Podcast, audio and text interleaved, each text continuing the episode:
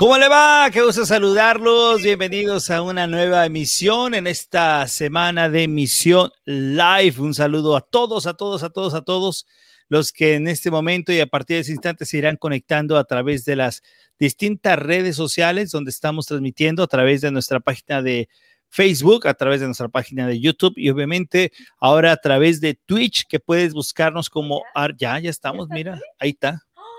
Arroba misión aquí es este moradito. Oh. Arroba misión 316, que tú puedes seguirnos y poder estar siendo parte de, de, esta comunidad que empezamos a andar por aquí. Así es que saludamos a todos. Hola, hola, ¿cómo les va? Y vamos a empezar a saludar de mi derecha o de su izquierda. Yo no sé cuál sea la izquierda o cuál sea la derecha. Yeti, ¿cómo andas? Saludos, gusto saludarte.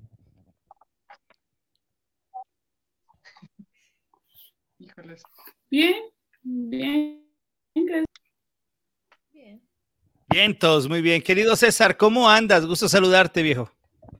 Muy bien, muy bien. Y también me da un gusto de estar con ustedes una vez más, una noche más, un tiempo más con el Señor. Y la verdad, muy contento. De este lado se siente un poquitito de frío. No sé si en este caso Lupita por ahí anda en Querétaro, cómo han andado los fríos, pero de este lado muy bien, muy contento, muy, muy a gusto. Que bueno, sí, anda frío. Luego ya por la parte del norte de México, eh, acá en Estados Unidos, por Texas también se siente, hay heladas, hay frío, hay cosas así muy fuertes. Ros, ¿cómo andas? Estoy buscando a Twitch. Twitch. Me gusta para un nombre de perro. Eh, sí. Me irán, a me irán a bloquear la, Yo creo que los que la plataforma. no, no lo encuentro. ¿Cómo encuentro Twitch? Oh, Igual me entro a, Twitter. No tienes que bajar el app de Twitch, ¿verdad? César, tú sabes más de esa situación. Platícanos, ¿cómo es que alguien que está viéndonos ahora puede entrar en Twitch? Así es, este, pues como lo hemos, como lo hemos visto, tanto como Facebook como las otras redes, puedes entrar a la Play Store o a la App Store de acuerdo a lo que tú tengas. Este, pones en el buscador Twitch, T, A, T, H, ¿cómo era? a ver. Eres el experto. De letra, ¿será W? T. Twitch. T, W, I, T, C, ¿es, ¿es este? Es este moradito. es. este moradito. Así es, así es. Perdón, es que el deletreo se me, se me fue. Es que dije, va con Teo, con Nico, cómo iba, pero no me acordaba.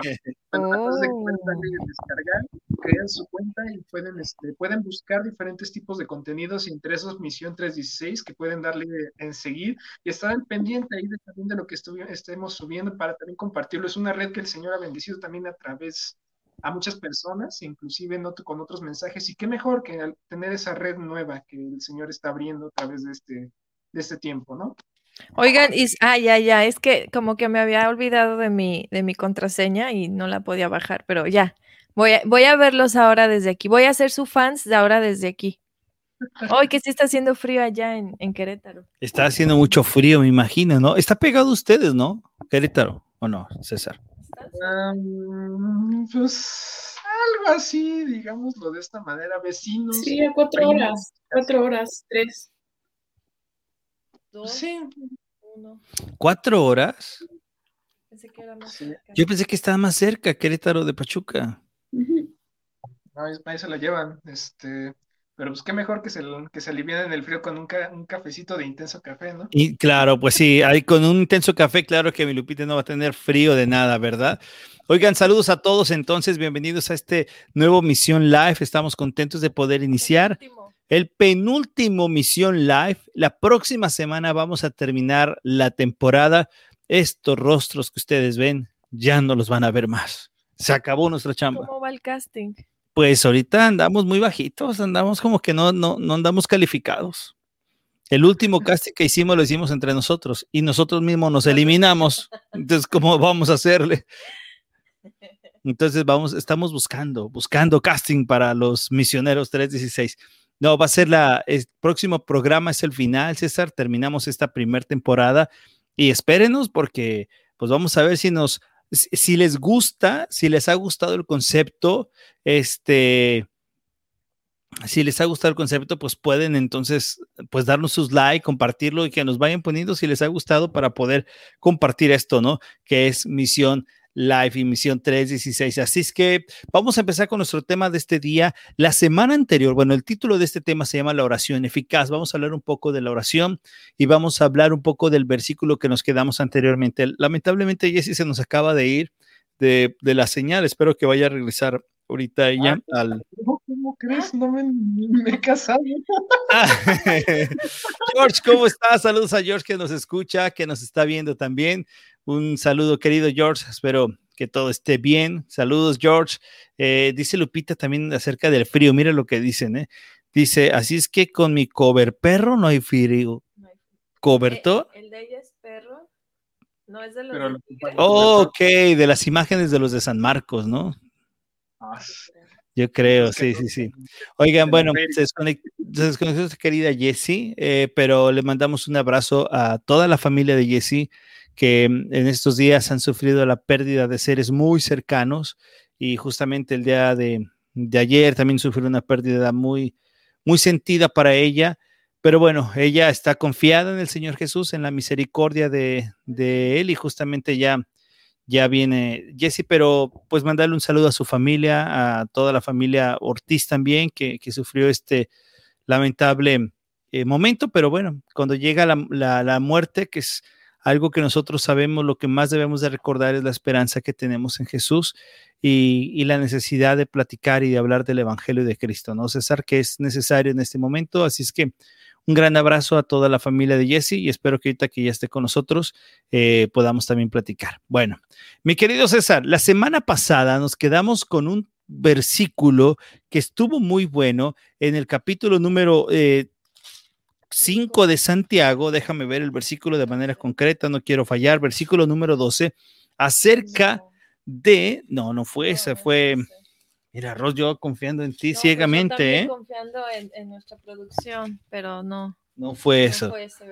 Te voy a decir aquí, tú lo tienes, mi querido César. Así es, este, solamente que no lo tengo en esa, en esa versión, este, yo, lo veo de la Reina Valera. No te preocupes. Pero de hecho, este, mencionábamos de la semana pasada algo muy, muy interesante acerca de los juramentos y llegamos a una conclusión en este caso muy concreta. Y eso fue lo que propusimos para, esta, para el inicio del, de, este, de esta emisión live, de este, de este día. Y ahora sí que para empezar un poquito acerca de, de, en qué parte nos quedamos, este, a los que nos estén acompañando desde Facebook, de YouTube, desde Twitter creo que ahorita ya no, este, de los que nos están acompañando también en Twitch, este, los invitamos a que puedan estar este, escudriñando también la palabra, que tengan la palabra, este, la Biblia ahí en sus manos y que podamos escudriñarla juntos, ¿les parece? Este, ahora sí que en Santiago capítulo 5, versículo 12, dice, pero sobre todo, hermanos míos, no juréis, no juréis ni por el cielo ni por la tierra ni por ningún otro juramento, sino que vuestro sí sea sí y vuestro no sea no, para que no caigas, caigáis en condenación. Y veíamos la vez pasada y llegamos a la conclusión de que cuando uno dice la verdad, cuando uno conoce la verdad y es lo que hablamos, verdaderamente no se necesita de, de juramentos, de jurar por algo para que nos crean. Y ahora sí que indagando un poquito más y metiéndome más en la parte de lo que verdaderamente significa y por qué Santiago lo escribe de esa forma, ahora sí que quisiera, hacerle una, quisiera hacerles unas preguntas a ustedes misioneros, a los que están ahí también, este, acompáñenos ahí haciendo sus comentarios, estamos abiertos, sobre todo con la, la mejor, este, con la mejor actitud de poder escuchar sus comentarios, bueno, de poder leerlos en todo caso. este, ¿qué es un juramento? Ay, nanita. ¿Qué es un juramento? Este, algo que podemos ver a lo largo de toda la Biblia, de que los juramentos, en este caso, solamente se, es, este, es un, una solemne apelación a Dios, de Dios como testigo.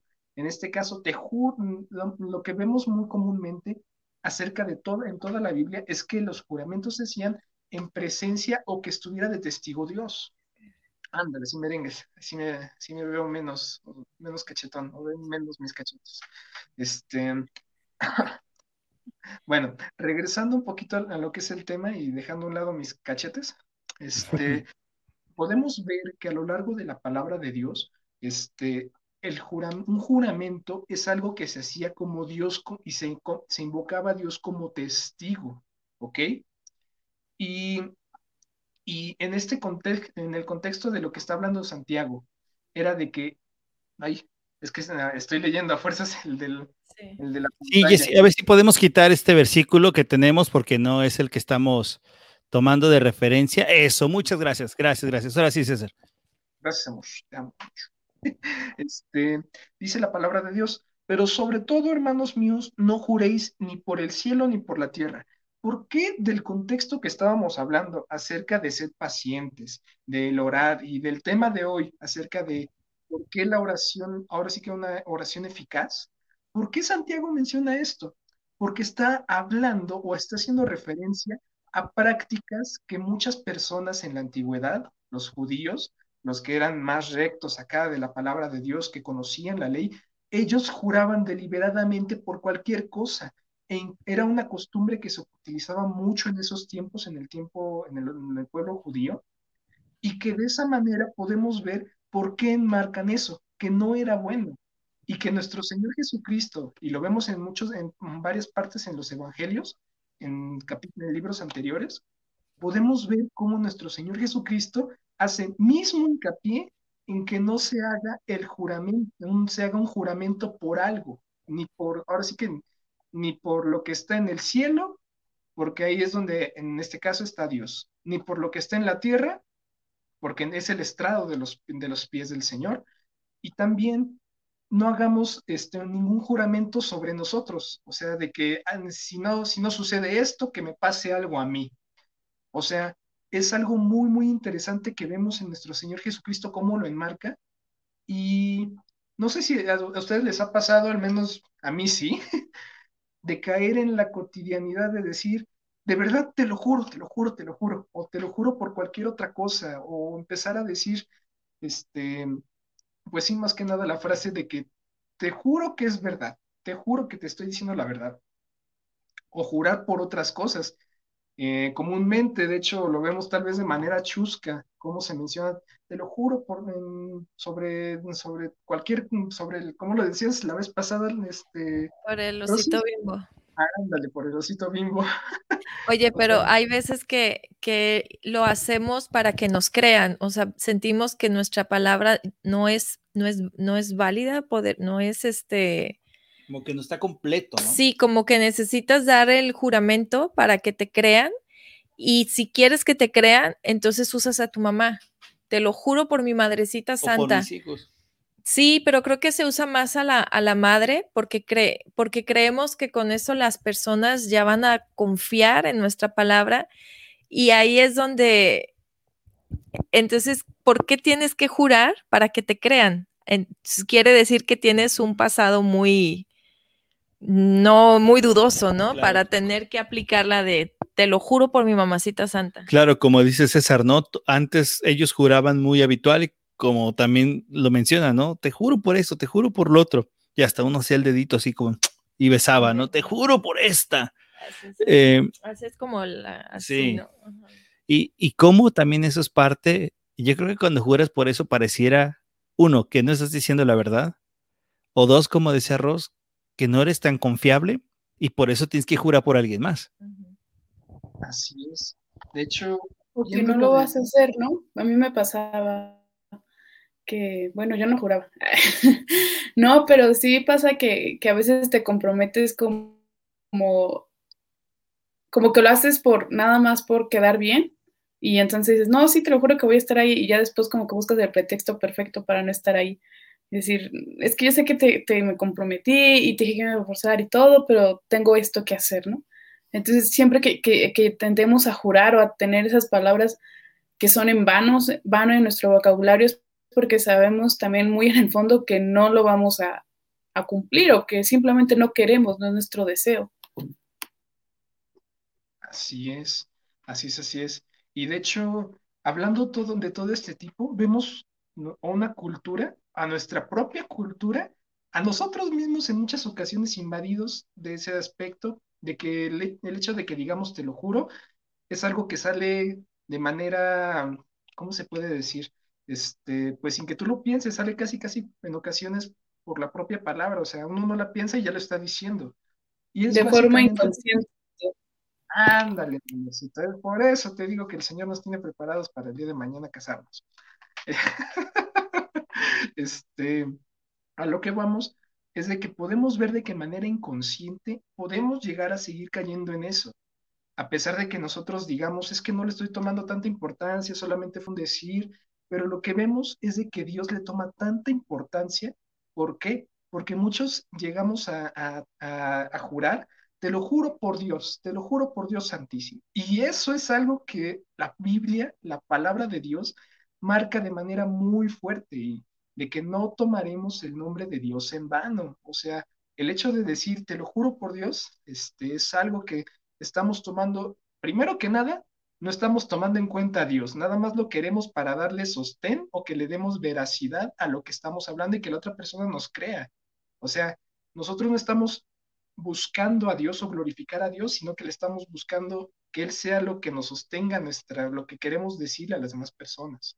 Y este, y fuera de decir de que está bien, está mal para mí, está mal para, está mal para las demás personas, ojo, de todo lo que hemos aprendido tenemos que aprender que, tenemos que recordar, perdón, que nuestro principal este, propósito es glorificar a Dios incluso con cómo nos referimos a Él, cómo platicamos, cómo hablamos con las demás personas.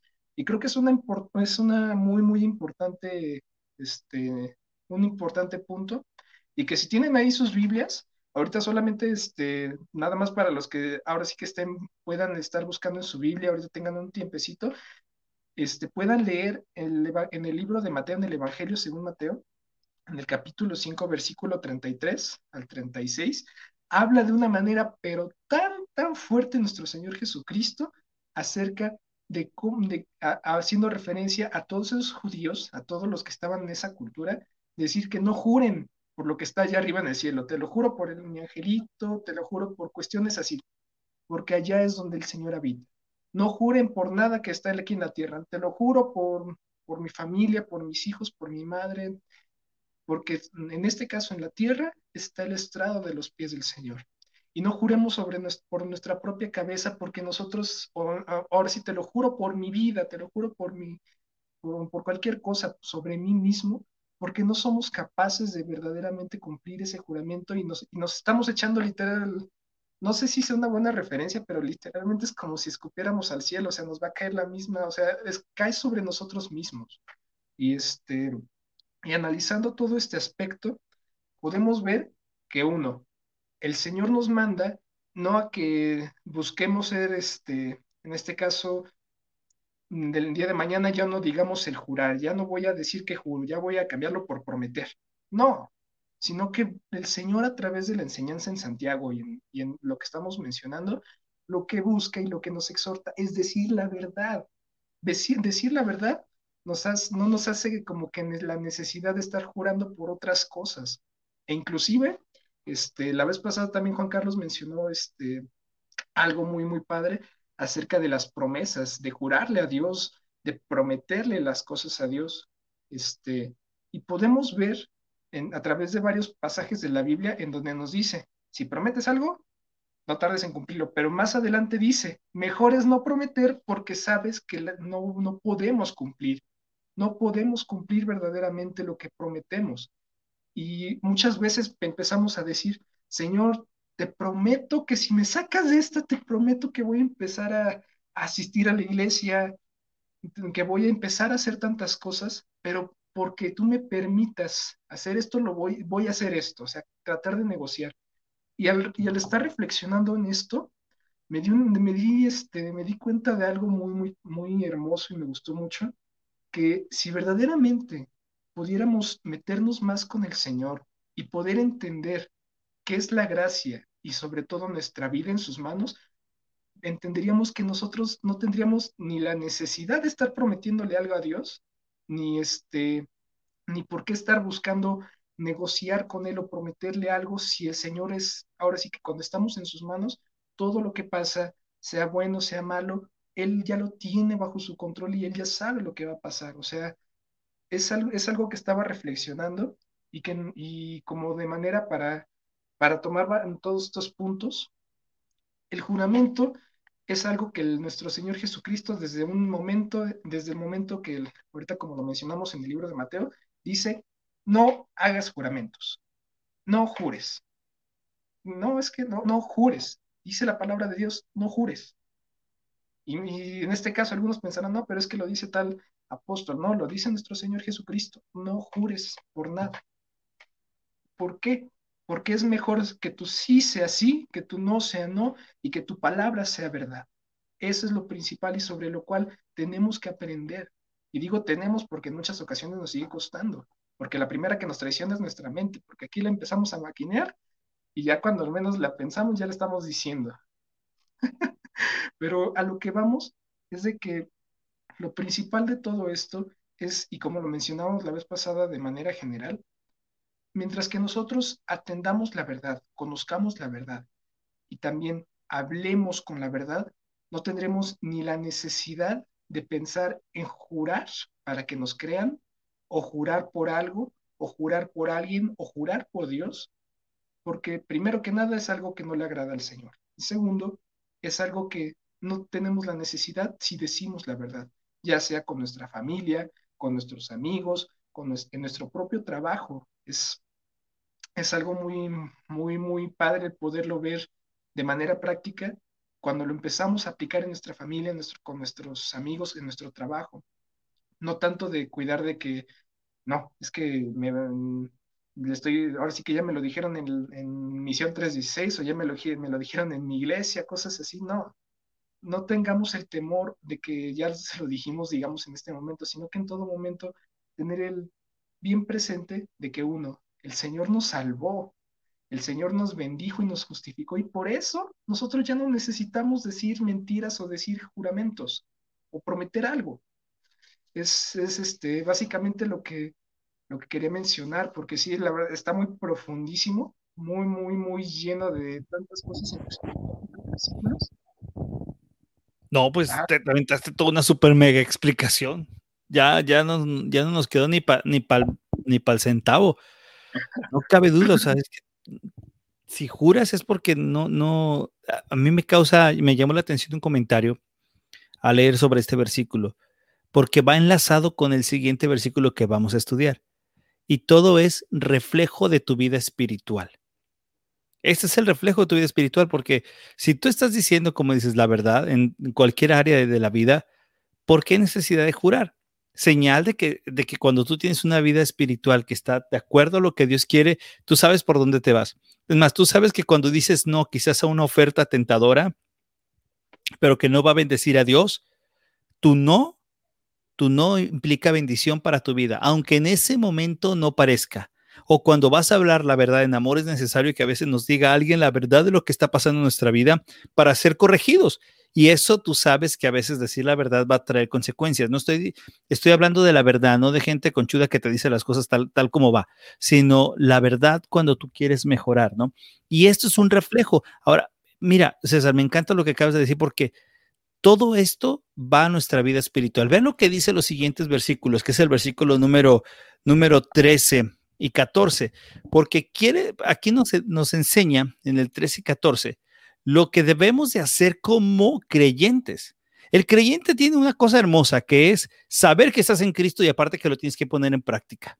Y con el Señor es algo fabuloso porque no es como cuando estudiaste química en la escuela y que quizás nunca lo vas a poner en práctica, ¿no? Los que no somos químicos o estudiaste, no sé, esa materia que te dio tantas bolas, pero que el día de mañana tampoco lo utilizaste. Bueno, la palabra de Dios la utilizas inmediatamente y no necesita Dios ponerte en ciertas circunstancias para que tú lo puedas hacer. Mira lo que dice aquí directamente Santiago a nosotros. Dice, ¿sufre alguno de vosotros que haga oración? Y me quiero detener aquí. Cuando alguien está sufriendo, lo primero que hacemos, ¿qué hacemos todos cuando sufrimos? Es, ay, lo que hizo Jeremías. Ay, hacemos nuestro libro, un libro de lamentaciones de nuestra vida y nos lamentamos de las cosas. ¿Por qué? Porque no hacemos lo primero que debemos que hacer, que es orar. Cuando tú ves un creyente que solamente se lamenta, que solamente se queja, que solamente está así, entonces sabes que es un creyente que no ha entendido cuál es el efecto de la palabra de Dios en su vida. ¿Por qué? Porque sabemos que debemos de actuar en la oración. ¿Qué tiene que ver el sufrimiento con la oración?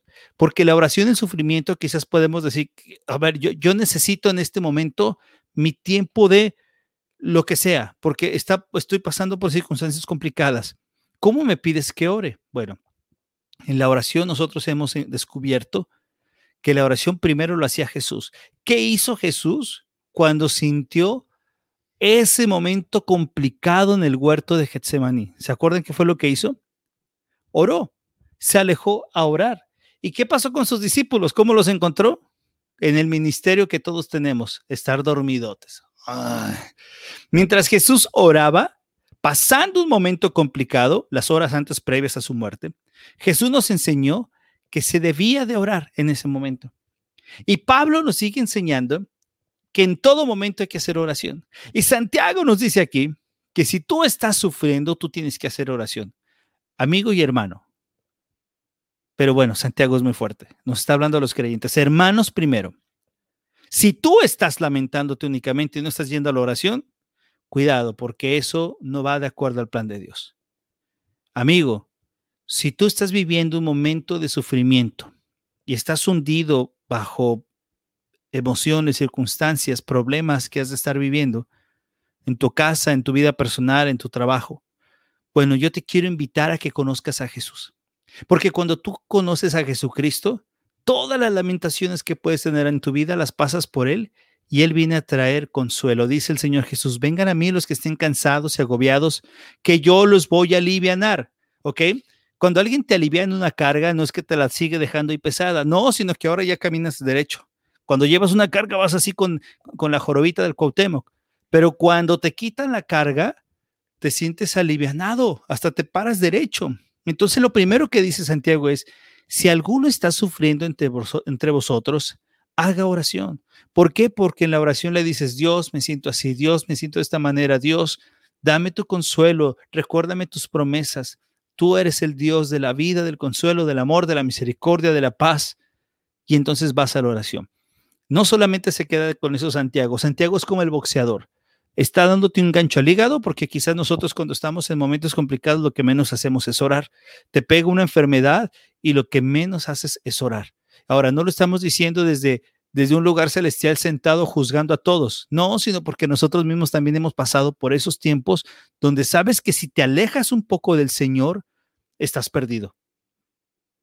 Pablo ahora, perdón, Santiago, dice, ¿está alguno alegre? Que cante alabanzas. Eso me encanta. Cante alabanzas. ¿Te acuerdas algún momento en la Biblia donde había alguien sufriendo en una circunstancia complicada y cantaba alabanzas? ¿Alguien se acuerda? ¿Quién? Pablo. Pablo. Pablo estaba en la cárcel, en la cárcel, en Hechos, en, en, Hechos capítulo, en los capítulos Ay, Pablo está por ahí, en el tanto, tanto, no quiero decir exactamente porque me voy a equivocar, pero Pablo estaba en la cárcel y estaba cantando alabanzas cantando himnos. Colosenses también nos lo dice, Efesios también nos lo dice. Siempre estaba en circunstancias complicadas Pablo. ¿Y qué era lo que hacía Pablo?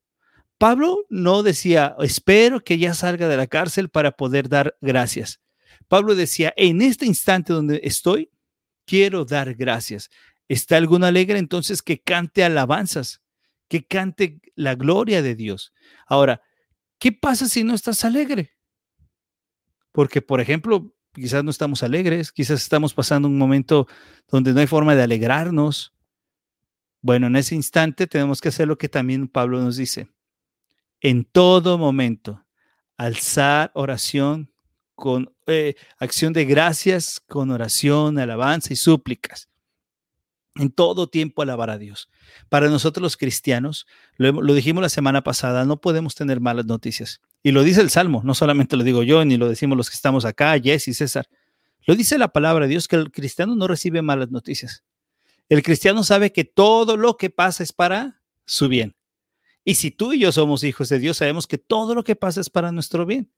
Y ahí es donde nosotros vamos siendo y demostramos que estamos siendo e-, ejemplares con lo que creemos y lo que decimos. Ahora dice también Pablo, ¿está alguno entre vosotros enfermos? Que llame a los ancianos y que ellos oren por él, ungiéndolo con aceite en el nombre del Señor. Hay una frase aquí que quiero decir lo que no significa este, este versículo. No dice que si hay alguien enfermo, le llamen a la iglesia, que vaya el pastor, que vaya los líderes y que le pongan el aceite mágico de rosas para que esa persona sane. No se está refiriendo a eso Santiago. Santiago dice, si hay alguien enfermo, usemos la sabiduría de Dios.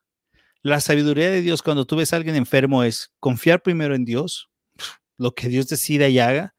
Y segundo, utiliza lo que Dios ha hecho, en este caso la medicina. Entonces, cuando van y lo ungen con aceite, es una parte que también daban un descanso y como un tipo de, de salud al cuerpo de las personas. Recordemos pues que no había que la vacunita, que, que el paracetamol, que ese tipo de cositas ahí, ¿no? Lo que usaban eran los mismos aceites, eran cosas naturales, ¿no? Ahí les decía como que un machucadito de una planta con otra planta y, y era lo que hacía. Es más, Pablo le dice a Timoteo que andaba con problemas así como de gastritis, le dice, échate un poquito de vino, pero poquito échate un poquito de vino pues para que descanse la, la, la, la, cuestión de salud que tienes, ¿no? So, entonces, ¿te fijas que para todo hay una solución? Si me lo puedes volver a poner el versículo, quiero que vean las tres soluciones que da Pablo. Primero, si estás sufriendo, ora. No, no, hay, no hay otra, ora. No te está pidiendo hazle la propuesta de la muñeca fea. ¿Cuál es la propuesta de la muñeca fea? Metida en un rincón, allá llorando. No, sino la propuesta del cristiano es orar. Orar como orar como lo hizo Jesús. Segundo, ¿estás alegre? Qué chévere, canta alabanzas, porque cuando estamos alegres hasta nos aventamos las de ole, ole, ole, ya, ya, ya. Pero poco decimos gracias. Ahora, cuando está diciendo alabanza, no significa que también nos estemos aventando el disco de Marcos Witt completo, sino que estemos reconociendo quién es Dios. ¿Quién es Dios? ¿Quién es Dios? ¿Quién es Dios soberano? ¿Quién es Dios grande? ¿Quiénes son los, cuáles son los atributos de Dios? Y tercera situación, ya nos dijo, ¿estás triste? Ora. ¿Estás alegre? Canta alabanzas. Si estás enfermo, pues ánimo, confía en Dios, ve a la iglesia para que ore y también que te puedan dar la, necesidad física que se pueda cubrir. Tres cosas que a un creyente, Ross, nos indica César Jesse cómo debemos actuar. No, el creyente, eh, mira, si tú ves un creyente, mejor dicho, que está sufriendo y lo ves con cara de paleta de limón y chamoy, no. Hay que preguntar si ese creyente es un verdadero creyente. Ahora, un creyente puede decir, pero es que estoy batallando. Pues sí, pero es que en la batalla es donde se muestra Cristo. O sea, no veo a Pablo diciendo, eh, Señor, ¿por qué me mandas a Roma? No me hubieras mandado mejor en avión, ¿para qué en un barco donde estoy sufriendo, donde casi me muero, donde casi me ahoga, donde me, donde me muerden víboras? ¿Por qué? ¿Por qué no otro, otra circunstancia, no? Pero acuérdate de algo, tenemos que reconocer lo que dice el libro de, el segundo libro de los Corintios, capítulo 12, versículo 9, donde dice, mi gracia te basta.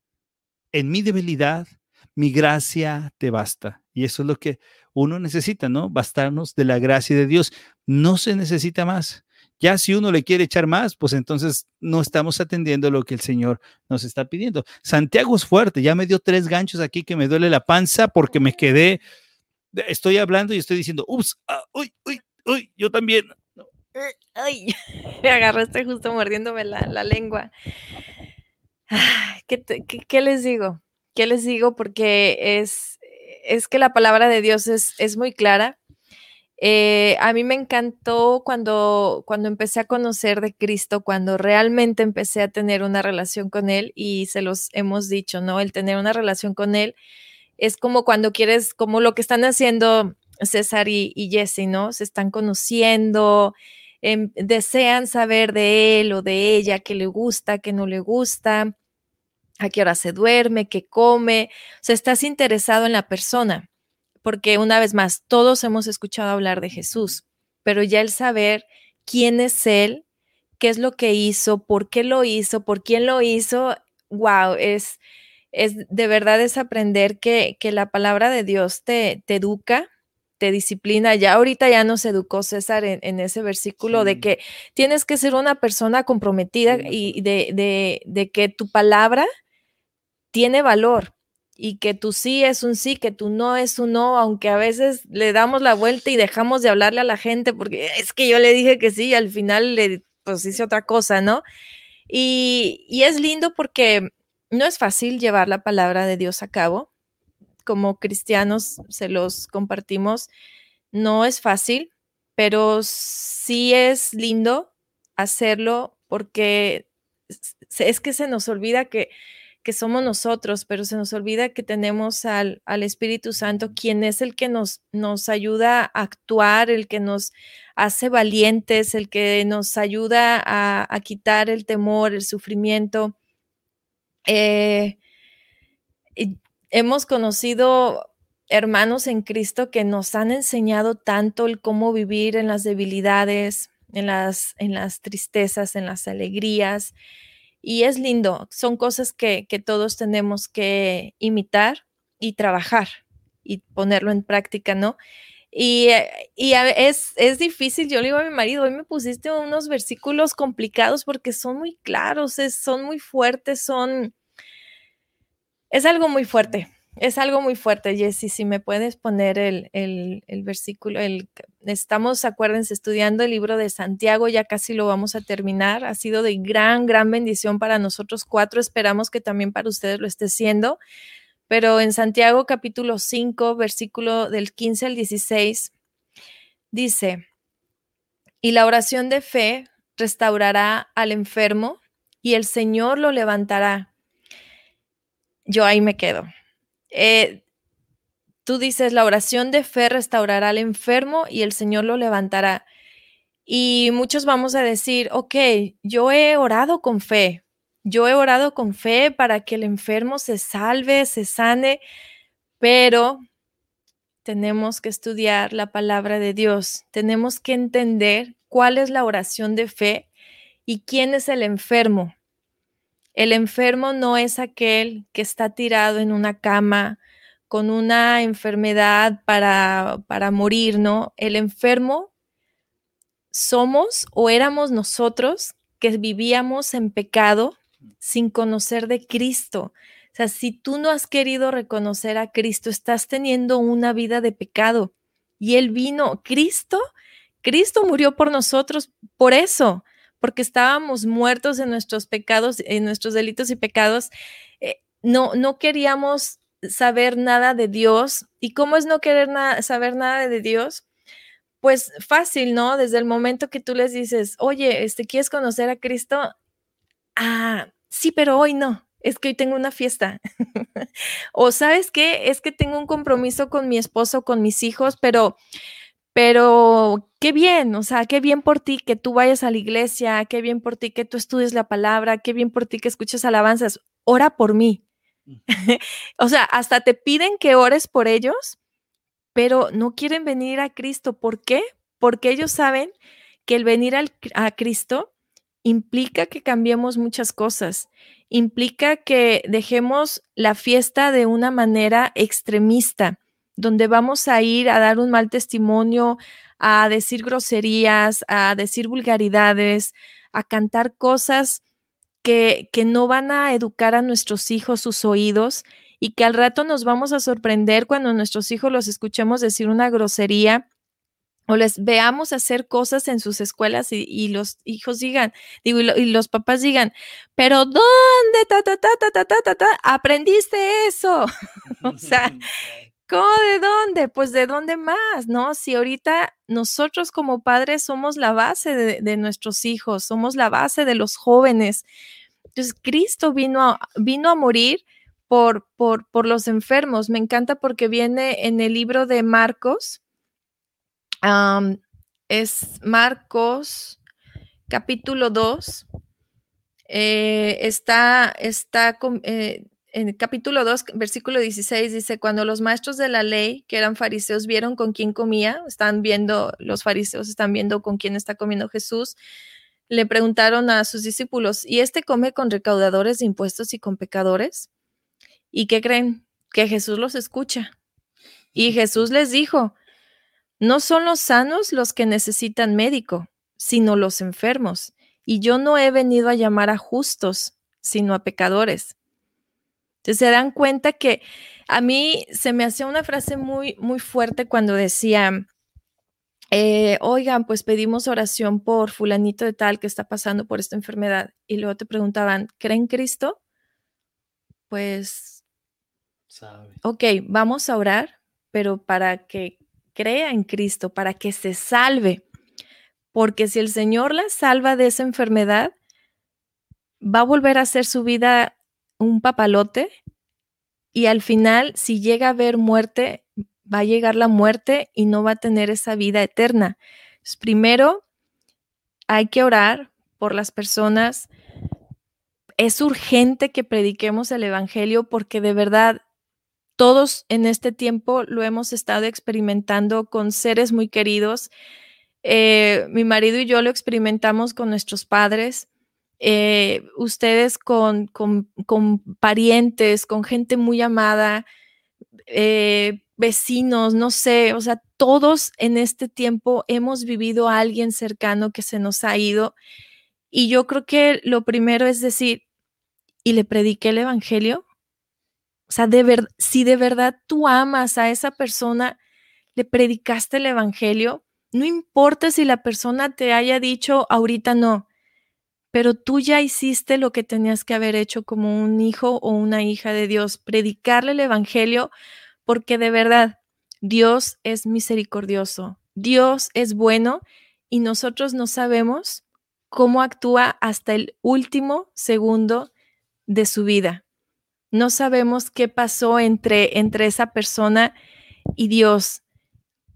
Y, puede hacer en ese momento algo en su, en su mente, en su corazón, no sé, y haber aceptado a Cristo sin que nosotros lo hayamos escuchado. No necesitamos escucharlo nosotros. Ella o él necesita solamente decírselo directamente a Dios y es todo. Entonces, vamos a orar nosotros por los enfermos, por todos aquellos que no han querido conocer de Cristo este, directamente. podemos continuar con el, con el versículo. ¿Hay alguien que quiera comentar algo? Creo que es claro eso que, que no necesariamente nosotros los tenemos que escuchar, eh, confesar, ¿no? Porque si nosotros nos vamos al extremo de si no lo escuchamos, entonces, eh, literal, porque yo lo escuchaba algunas veces que decían, si no lo dice con su boca, se va al infierno. Y eran palabras en las que yo decía, ¿por qué, te, ¿por qué te quieres poner en el lugar de Dios si tú no eres soberano, tú no eres misericordioso, tú no eres omnisciente, tú no eres omnipresente, tú no conoces el corazón de la otra persona. Y eso es lo, más duro a lo que igual nos podemos enfrentar, ¿no? O sea, el, a entender que, que, a nosotros nos, Dios nos mandó y que nuestro principal propósito en esta vida ahora como creyentes, y gracias por, por, lo que Cristo hizo por nosotros en la cruz, es compartir su evangelio, pero eso no es como el de, no, es que, ¿sabes qué? No, porque igual Sí. Sí. Sí, sí claro. Claro. Sí. Pues, sí, sí. sí. o sea, a, mí, a mí me... Tú no a mí me pasó algo... o sea, no confieses tú. A mí me pasó algo que, que yo deseaba escucharlo, ¿no? Pero Jesse me dio esa calma, vino a recordármelo el de, hey, es que no, no, no eres tú a quien tiene que confesarlos, lo tiene que confesar a Dios. O sea, cuando dije, es que quiero saber, quiero saber si se aceptó, si lo escuchó, si esto, si el otro. Y ella me dice, hey, calma, calma, porque eso es con Dios, no contigo. Y si Dios es bueno, eh, o sea, para Dios no hay imposible si no necesitamos escuchar de, sí, yo confieso que Cristo es mi Salvador. Imagínense, si ya no puede hablar, no, no lo vas a poder eh, entender, ¿no? La, confesión a la que dice Jesse, que quizás eh, muchos que son hermanos han de estar escuchando y que dicen, oye, pero ¿cómo si Pablo dice que el que confiese con su boca que, que, Jesucristo es el Señor ha de ser salvo, ¿no? Entonces, ¿dónde queda esa parte por lo que acaba de comentar Jesse y comentas tú? Bueno, la confesión con tu boca no es literalmente el que tú digas yo creo en Jesús, ¿verdad? No es la literalidad. Pablo en el concepto que, todos te escuchen, ¿no? Ah, o que todos te escuchen, o que tú seas testigo de decir, oh, sí, porque muchas veces puedes decir yo creo, pero realmente no crees. ¿Quién puede decir eso? ¿Quién puede asegurar que aunque alguien diga? Bueno, ¿cómo nosotros lo vemos? Que Pablo cuando dice el que confiese con su boca eh, que Jesús es el Señor, esa confesión de boca quiere decir que es un, un testimonio que se está viendo. Es algo que lo que tú estás pensando lo estás hablando y es un testimonio visible. Es como nosotros podemos interpretar ahora.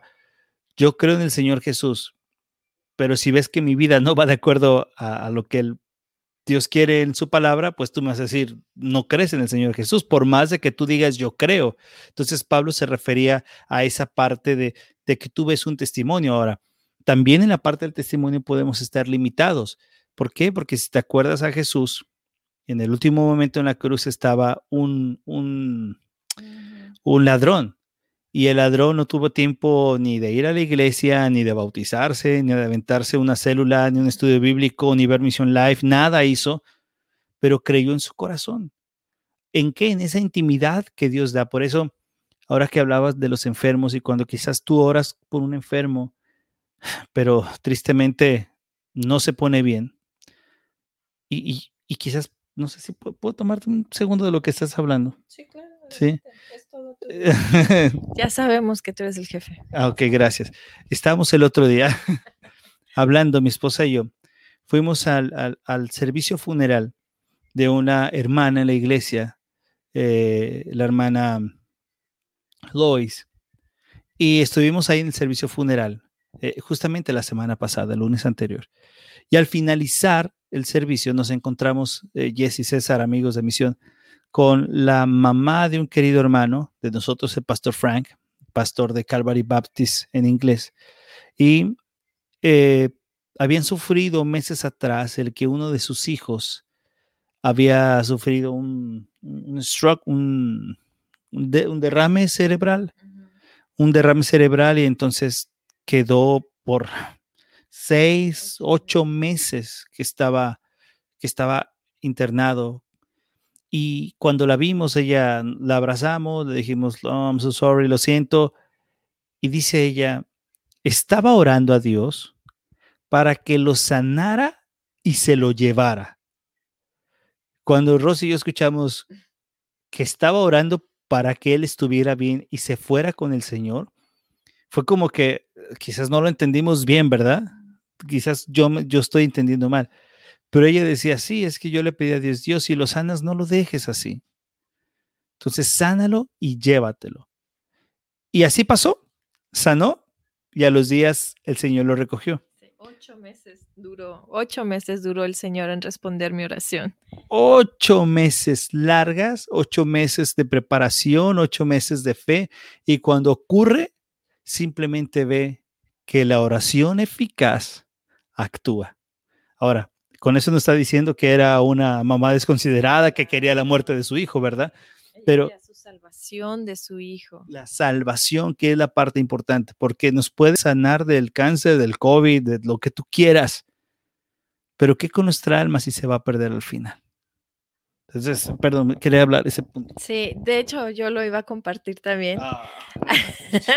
Pero estuvo bonito. Eh, eh, estuvo bonito porque al final es un testimonio de nuestro gran Dios, ¿no? De, y de que si quieres continuamos con el versículo porque con ese simple este rengloncito que leímos es, es por eso cuando lo vi dije me aventaste lo más fuerte no el cantar himnos y alabanzas yo me sé varias.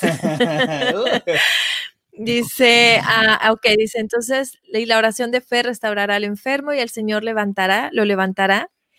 Y si ha cometido pecados le serán perdonados Claro, o sea, si el Señor vino a salvarte y si Él te salva, entonces inmediatamente tus pecados te son perdonados. Y, es, y una vez más caemos en el error muchos de decir, bueno, es que si Cristo ya murió por mis pecados, pues voy a pecar. No, ¿a poco, a poco tú cuando amas a una persona lo vas a lastimar?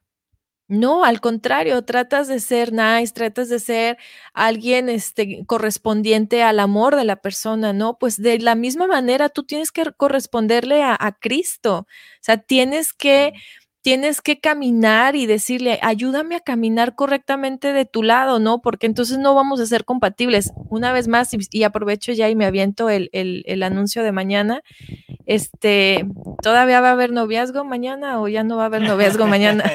sí va a haber noviazgo. Acuérdense de, de ver el, el eh, el programa de César y Jesse, un noviazgo ante los ojos de Dios o para el matrimonio, el ya me quiero casar. Eh, uno de esos tres títulos es mañana a las 2 de la tarde, hora México, 12 hora Los Ángeles, y ellos dos quieren caminar de mano. No quiere caminar César por la cuadra de allá y Jesse por la cuadra del otro lado, porque no, no, entonces no es amor eso. O sea, si tú quieres caminar de la mano de Jesús, vas a tratar de caminar como Él te lo dice en su palabra. ¿Y cómo es caminar? Pues entonces, una vez más, compartiendo el Evangelio, una vez que tú ya le has conocido y dices, wow, y aparte me ha perdonado, ¿cuántas veces ustedes han cometido algo y que van y piden perdón y pues no te perdonan? ¿No? O sea, es, oye, pero perdóname, no, no, no lo hice sin querer, o la verdad sí lo hice con muchas ganas de querer. Le me que el solito se echó para abajo. me puso el mute. Amigos de Spotify, me puso el mute. Este, y Cristo no, o sea, Cristo te amó y te amó con todo. O sea, no es nada que esto sí te perdono, esto no te perdono. O sabes que pecaste, ah, no, entonces regrésame mi perdón. Otra vez hay que empezar contigo. No, eso es lo bello de, de, Jesús, que Jesús murió por todos y por todo aquel que le acepte, Él va a perdonar sus pecados. Eh, Podemos continuar, Jesse, con, con el versículo. Eh, dice, por tanto, confesaos vuestros pecados unos a otros y orad unos por otros para que seáis sanados. La oración eficaz del justo puede lograr mucho. Ahora sí que la, la, nosotros oramos mucho por este ministerio de, de misión 316, por esto mismo, ¿no? Porque oramos por todos aquellos que aún no, no quieren venir a, a Cristo, que no quieren estar con Él. Y, si están escuchando, si están viendo esto, es una, gran oportunidad, ¿no? De, con quién quieres caminar. ¿Quieres caminar de la mano de, Jesús? ¿Quieres sanarte de esa enfermedad que no te permite estar cerca de Él? Porque Él te va a recibir. O igual para las personas. Ya me Sí, te escuchamos. Digo, igual para las personas que dicen que conocen a Dios, pero nunca han leído su palabra, y eso yo me, la, me, he topado con muchas personas que dicen, no, es que yo conozco a Dios y no sé qué, le digo, ¿y cómo? O sea, me llama la atención, es cómo conocerlo si no lees su palabra, porque cuando quieres andar con alguien o quieres conocer algo, en, ajá, empezar a, tener algo, no sé, por ejemplo, aprender a tocar piano, tienes que, conocer, ¿no? Cuántas teclas tiene el piano. si te gusta a alguien, tienes que conocer qué le gusta, qué no le gusta. Y así es con Dios también. A Dios tienes que conocer qué es lo que quieres, qué es lo que no. Sí, y, por eso hemos, hemos compartido en otros programas. ¿Qué es lo que no, le gusta? ¿Qué es lo que no, no le agrada? Todo eso es lo que a él le eh, debemos ya, sí, claro, entiendo. sí, sí, sí. César, César, tú traduce a tu novia, por favor. Tú que la conoces también. Este, creo que en parte, de hecho, también tomando lo que dice Jesse, este, mencionar un poquito acerca de que el hecho de que digamos de que conocemos a Dios nos implica de que solamente lo escuchemos y ya ah, sería muy bonito lo que hablan. Yo sí ya lo, ya lo estoy empezando a conocer, no, sino que el interés de poder buscarle y el, el, hambre de poder buscarle a través de la palabra, a través de la oración, es la que nos va a hacer conocer a ese Dios, a un Dios que aborrece el pecado, pero que vino a redimir a los pecadores. Eso es algo que no solamente oyéndolo, sino que verdaderamente escudriñándolo y poder conocer ese Dios. Este, es como lo que más o menos quería Bueno, al menos como lo que le capté Jessie. lo que le tradujiste. Fíjate que, o fíjense todos que, que yo antes creía que Dios había venido por el drogadicto, por el borracho, por el asesino, por el ladrón. Y, y pues yo para todo ponía tache, no, pues no soy borracha, no soy drogadicta y todo tacha, ¿no? Entonces yo decía, entonces, ¿quién vino por mí?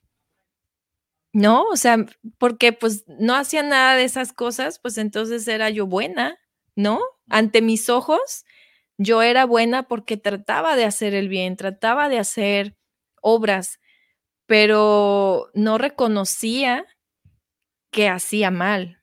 ¿Y cómo hacía mal? Pues estar juzgando a, mira el borracho, mire, ese era drogadicto, o sea, yo ya estaba juzgando.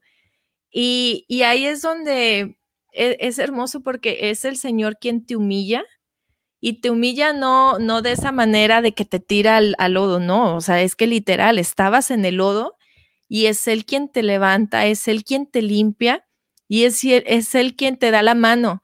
Está en ti el tomarle la mano o todavía seguir siendo soberbia y decir, yo puedo levantarme sola, ¿no? No, nada más necesito unos cinco minutos o diez días o cinco años, pero yo me voy a levantar sola. Es es examinen su vida, examinen desde su pasado hasta este momento que Dios les ha permitido tener vida y miren cómo lo están pasando, ¿no? Miren si realmente han caminado de su mano y si no, no se sientan mal, porque para eso está Jesús, ¿no? Para que en cualquier momento, en cualquier lugar, tú vengas y le digas, tienes razón, soy pecadora, soy un pecador, he hecho esto, he lastimado, pero más te he fallado a ti sin darme cuenta. O sea, no nos damos cuenta que todo lo que hacemos, Él está presente. Él, Él, o sea, no es de que desde el cielo ahí está asomadito, ¿no? O sea, está aquí. Está aquí con nosotros viéndonos. Y, y bueno, eh, es, eh, Jesús es eso en nuestras vidas y es por eso que compartimos mucho de Él porque lo amamos y porque estamos agradecidos por lo que Él ha hecho por nosotros y porque gracias a Él no vamos a ver muerte. Vamos a cerrar nuestros ojos y vamos a dormir cuando Él nos quiera llamar a su presencia, pero vamos a entrar con Él. Vamos a entrar en espíritu, pero si Él viene por su iglesia, nos va a levantar en cuerpo. O sea, así como ahorita estemos, nos va a arrebatar. De la manera que nos lleve el Señor, vamos a estar con Él y vamos a tener vida eterna, no vamos a tener más sufrimientos, no va a haber nada más eh, que, que este, estar criticando, tener hambres, eh, tener necesidades, no va a haber nada de eso, de verdad, créanle, crean en su palabra, léanla, escúchenla. Ya Jesse les ha dicho, ¿no? Este, ¿quieren escuchar la voz de Dios? Pues pongan la Biblia y pónganle el que alguien se la esté leyendo para que escuchen la voz de Dios. No hay otra forma de escuchar la voz de, de, de Dios.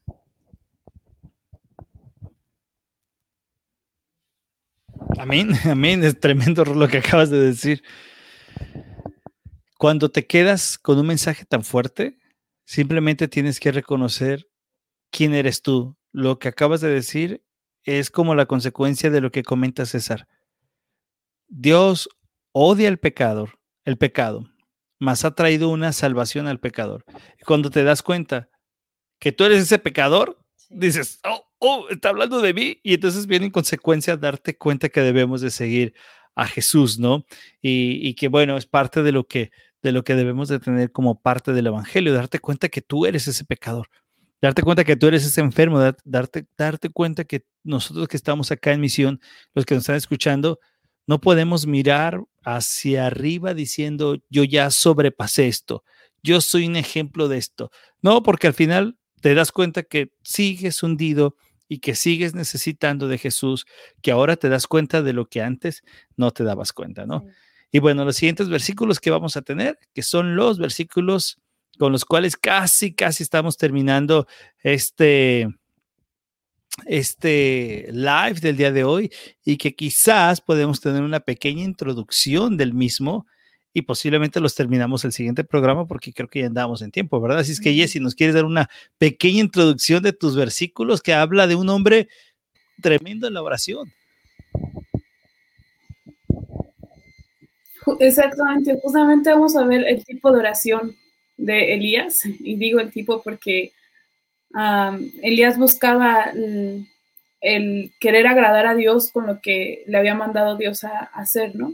Entonces, justamente Elías fue un hombre de pasiones semejantes a las nuestras, que oró fervientemente para, no, para que no lloviera, bueno, menciona el, versículo, ¿no? Dice, Elías era un hombre de pasiones semejantes a la nuestra y oró fervientemente para que no lloviera, y no llovió sobre la tierra por tres años y seis meses.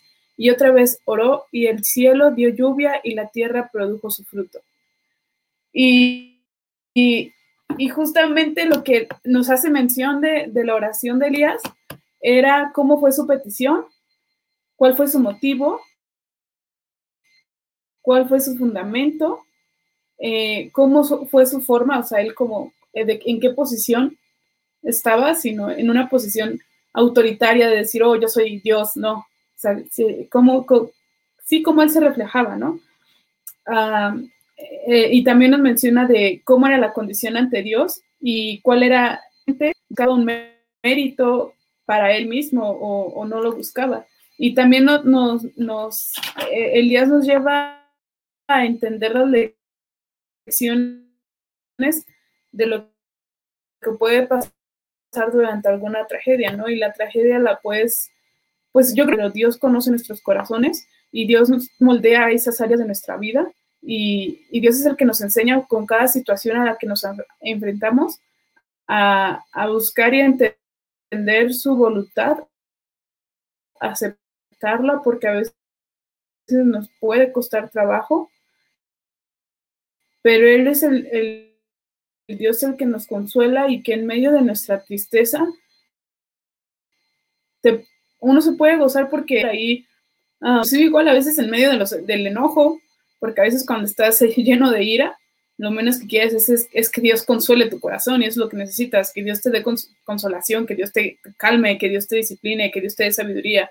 Y es lo menos que a veces nosotros encontramos. Y justamente es lo que vamos a ver el primero Dios, el próximo martes en Misión Live para que todos se conecten de, quién era Elías, a qué se estaba enfrentando Elías y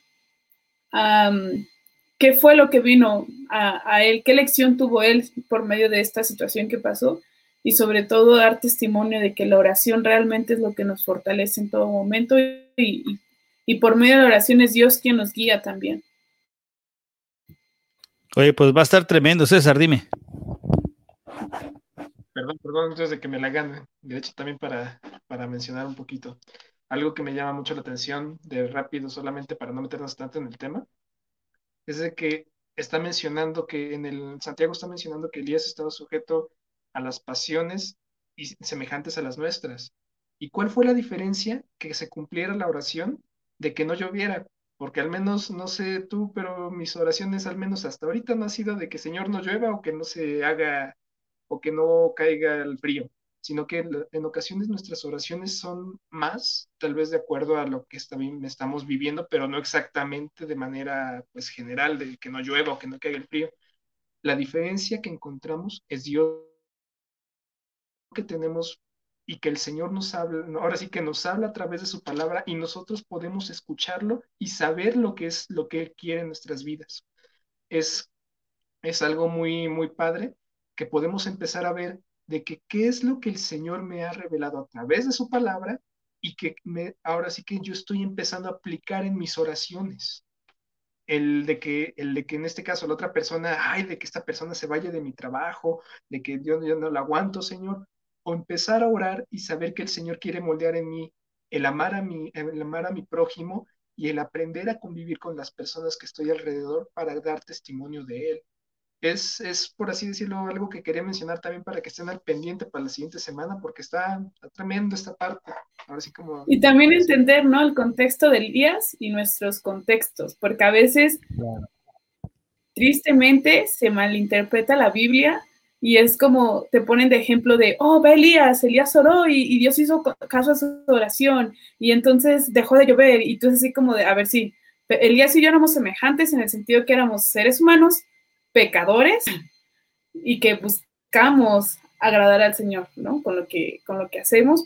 Y Elías vivía en otro tiempo, nosotros vivimos en este tiempo. Elías, eh, el pacto era diferente, ahora en este tiempo sabemos que era Cristo y gracias a Cristo es por quien estamos y a quien debemos la vida, más no es como el de, eh, pues de ahí tomar algunas otras, ya la palabra, ¿no? O, o malinterpretarla. De acuerdo, así es que, eh, y esto es un ejemplo de una oración eficaz que vamos a ver que ahora todas las oraciones son contestadas de los hijos de Dios, todas las oraciones. Llega su momento en que nosotros nos damos cuenta, pero Dios nunca se queda callado, Dios siempre responde, aunque nosotros nos tardamos en darnos cuenta de las situaciones. Va a estar muy bueno porque aparte del siguiente Misión Life es el último, el último de esta temporada, se va a terminar y vamos a terminar con dos grandes versículos, hablando bueno de Elías y los remates finales que da este libro de Santiago y con ello terminar. Así es que hoy no va a haber conclusiones las conclusiones que ustedes tenían las vamos a dejar hasta la siguiente semana y vamos a hablar acerca de la conclusión del libro, ¿no? De, de todo lo que nos ha dejado el libro de Santiago, estos cinco capítulos que han sido, ¿cuántos meses? A ver, me recuerdo. ¿Qué fue? ¿Desde cuándo empezamos? Y, y, hemos tenido todo. ¿Noviembre? ¿Noviembre será? Sí, hemos tenido de todo lo que hemos estudiado en Santiago, ¿no? De todo nos ha pasado. No, y lo hemos vivido. Octubre, ¿no? finales de octubre, finales de octubre, noviembre, sí. Y, es cierto, Ros, todo lo hemos vivido. No hay cosa de Santiago que de pronto uno no lo haya puesto en práctica inmediatamente, ¿no? Todo lo hemos pasado, así es que es un libro tremendo. Bueno, pues muchas gracias a todos los que nos acompañaron, muchas gracias, que Dios los bendiga, eh, síganos a través de las redes sociales, no se pierdan el día de mañana, conéctense a las 2 de la tarde hora México, 12 del día, si es que no hay apagón, para que puedan ver a, César y Jesse, Jesse y César, que nos van a compartir un tema de esos temas que uno necesita escuchar, dos novios reales hablando de temas reales para gente real, ¿no? Y eso es algo lindo que vamos a estar escuchando con ellos mañana a las 2 de la tarde y 12 del día en Estados Unidos. Que bueno, pues nos despedimos, César, Jesse, gracias. Muchas gracias, nos vemos despuesito, Dios les bendiga. Yeah, mira, oh, ya ves este último mensaje que nos pusieron aquí. ¿Quién? Yeah, ya tengo Twitch, ya los podré ver aquí. Arroba RBS. Ay, arroba RBS, no puede ser. Bueno, gracias. Y también a Sofi que siempre nos ve hoy. Hoy nos vio ahorita. Ok, bueno, gracias. Chao, que Dios los bendiga. Pásenla bien. Recuerden, no se olviden que Dios es bueno. Ok, en todo momento y en todo tiempo. Un abrazo, querida Jessie, a ti y a toda tu familia. Y a poner en práctica lo que Santiago nos ha enseñado. Abrazos y bendiciones. Chao. Yeah, bye.